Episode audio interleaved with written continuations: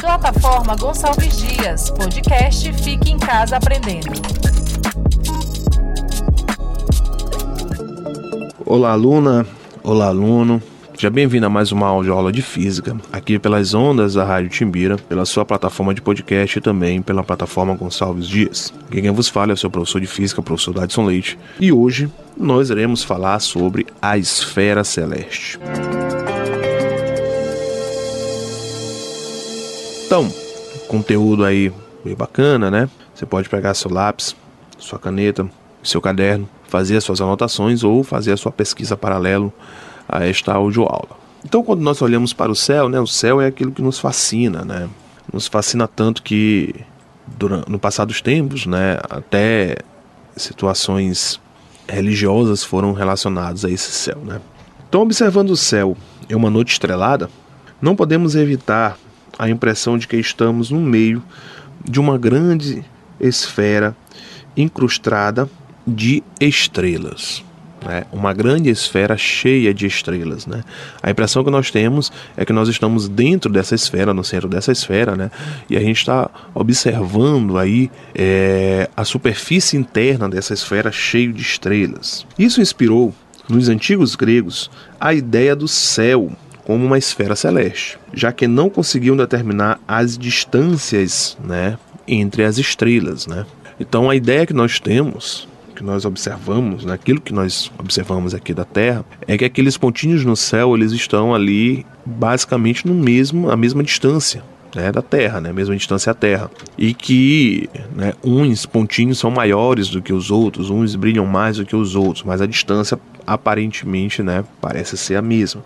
Então, por isso que essa ideia de esfera. Né? Com o passar das horas, os astros se movem no céu, nascendo a leste e se pondo a oeste. Isso causa a impressão de que a esfera celeste está girando né, de leste para oeste, né, em torno de um eixo imaginário, que intercepta a esfera em dois pontos fixos. Né? Os pontos fixos que nós chamamos são os polos celestes. Na verdade, esse movimento ele é chamado de movimento diurno dos astros. É um reflexo do movimento de rotação da Terra. Então, essa ideia né, desse movimento diurno nada mais é né, do que o resultado do, da rotação da Terra que, que se faz né, de oeste para leste. Então, se nós pegarmos um astro desse e, e fotografar né, ao decorrer das horas e decorrer dos dias, nós vamos perceber que ele faz um movimento, movimentos, né, que é um movimento circular em torno de um eixo imaginário, né, em torno de um eixo lá no polos, nos polos celestes, né, no polo celeste. Embora o Sol, a Lua e a maioria dos astros aqui na nossa latitude, né, a latitude aqui do Maranhão, né, de São Luís, Maranhão, eles tenham a nascer e acaso existam outros astros que nunca nascem nem se põem, permanecendo sempre acima do horizonte. Se pudéssemos observar durante 24 horas, nos veríamos descrevendo uma circunferência completa no céu, isso no sentido horário. Esses astros são chamados de circumpolares. O centro da circunferência, descrita por eles, coincide com o Polo Celeste Sul, né, que é o polo que está mais próximo né, daqui de onde nós estamos.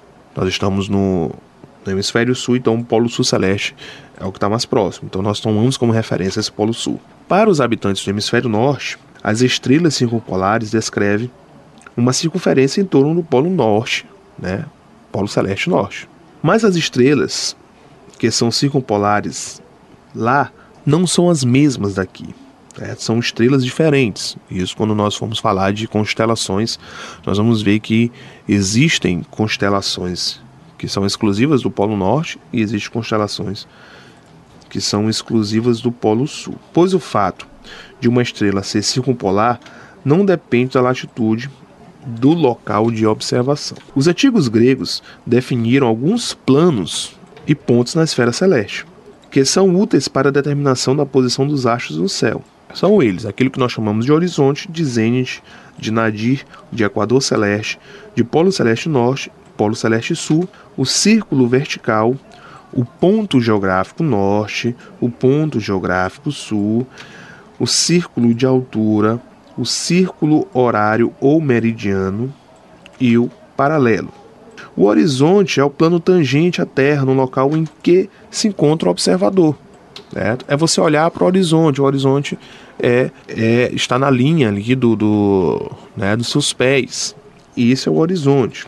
Bom, como o raio da Terra é desprezível frente ao raio da esfera celeste, considera-se que o horizonte é o círculo máximo da esfera celeste, ou seja, que passa pelo centro da esfera, dividindo a esfera celeste em dois hemisférios: o da estrela visível, né, o das estrelas visíveis, né, e o das estrelas invisíveis, naquele momento, naquele local. Você sabe que se você olhar para o céu é, durante a noite, você vai conseguir olhar uma quantidade de estrelas, mas não é só aquela quantidade de estrelas que existe, existem estrelas que você não consegue ver, justamente por causa da circunferência da Terra, então vai ser invisível né, para você naquele momento. Tem o zênite. O zênite é o ponto na qual a vertical do local, que é perpendicular à horizontal, né, perpendicular ao horizonte, a interceptar a esfera celeste, certo?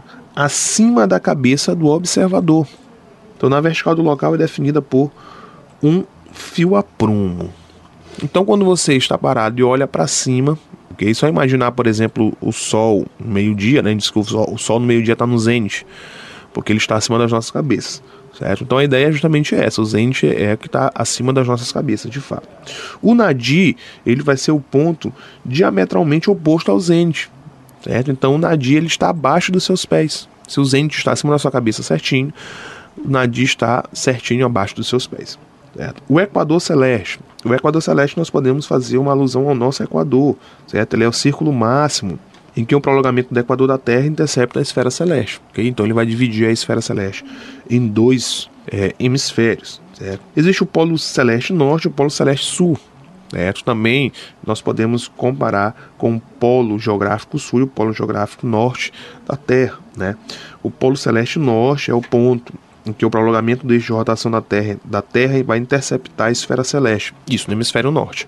Para o, o Polo Celeste, isso é a mesma coisa, né? é o ponto em que essa reta que vai interceptar, que vai passar pelo Polo Sul, ele vai tocar lá na esfera. Né? O círculo vertical, qualquer semicírculo máximo, isto é, que passa pelo centro da esfera, contendo a vertical num lugar. Né? Os círculos verticais começam no zênite e passam pelo nadir. Aí tem um ponto geográfico norte, okay, que é o ponto em que o círculo vertical que passa pelo polo celeste norte intercepta o horizonte. É, também é chamado de ponto cardeal norte. E o ponto geográfico sul, também chamado de ponto cardeal sul, é o ponto em que, um, que o círculo vertical que passa pelo polo sul celeste intercepta o horizonte. A linha sobre o horizonte que liga os pontos cardeais norte e sul chama-se linha norte-sul ou meridiana. A linha leste-oeste é obtida traçando-se sobre o horizonte a perpendicular à meridiana, ok? Existe também um círculo de altura, é qualquer círculo da esfera celeste paralelo ao horizonte. É, é também chamado de almucantra ou paralelo de altura. O círculo horário ou meridiano é qualquer círculo máximo da esfera celeste, que contém os dois pontos celestes, também chamado de meridiano. Okay? Ao contrário, aqui é meridiano e antes era meridiana.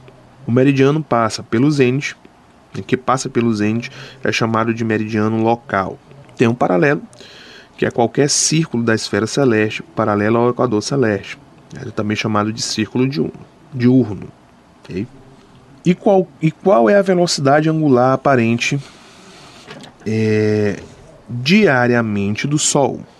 Como um dia ele é definido como a volta completa do Sol, isto é, o Sol percorre 360 graus em 24 horas. Então a velocidade aparente ela vai ser calculada de que forma? É muito simples. Um grau ele tem 60 minutos e o arco de um minuto é, tem 60 segundos né, de arco. Então, logo, né, 1 grau ele é igual a 60 minutos, e isso vai dar aí 3.600 segundos. Ok? É só a gente fazer a questão da hora, né? Uma hora tem 60 minutos, né, e um minuto vai ter, né, uma hora aí vai ter, no caso, 3.600 segundos. Ok? A gente faz a mesma relação, do mesmo jeitinho. Mas como a rotação da Terra em torno de seu próprio eixo é de 360 graus, né, que é 24 horas, aí vocês vão fazer uma continha simples, né, que no caso vai dar uma hora igual a 15 graus, é, um minuto igual a 15 minutos, né, e um segundo igual a 15 segundos, né, isso para os eixos de rotação, ok? Com isso você vai conseguir fazer, né, no caso são 24 horas, né, você vai fazer 24 vezes 15, ok? E com isso você vai conseguir saber aí, né, calcular essas velocidades, ok? Então é muito simples, ok? Para que você consiga observar o céu, né, e, e, e conseguir se situar naquilo que você está observando, você precisa entender é, essas relações, ok? Então, com essa informação do céu, nós finalizamos a nossa aula de hoje. Eu espero que tenha sido de muito proveito para vocês e até a próxima. Um grande abraço e até mais.